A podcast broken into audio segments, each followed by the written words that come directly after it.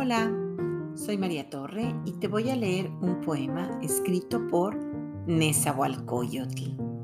Se titula Gocemos con las flores y aparece en el libro El Rey Poeta, biografía de Nezahualcóyotl, publicado por Editorial Sidkli.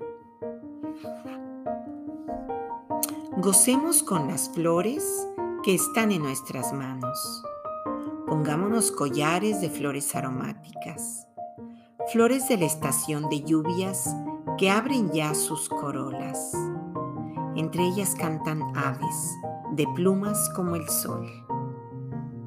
Solo con nuestras flores logramos alegrarnos. Solo con nuestros cantos vencemos la tristeza. Pétalos perfumados disipan la amargura.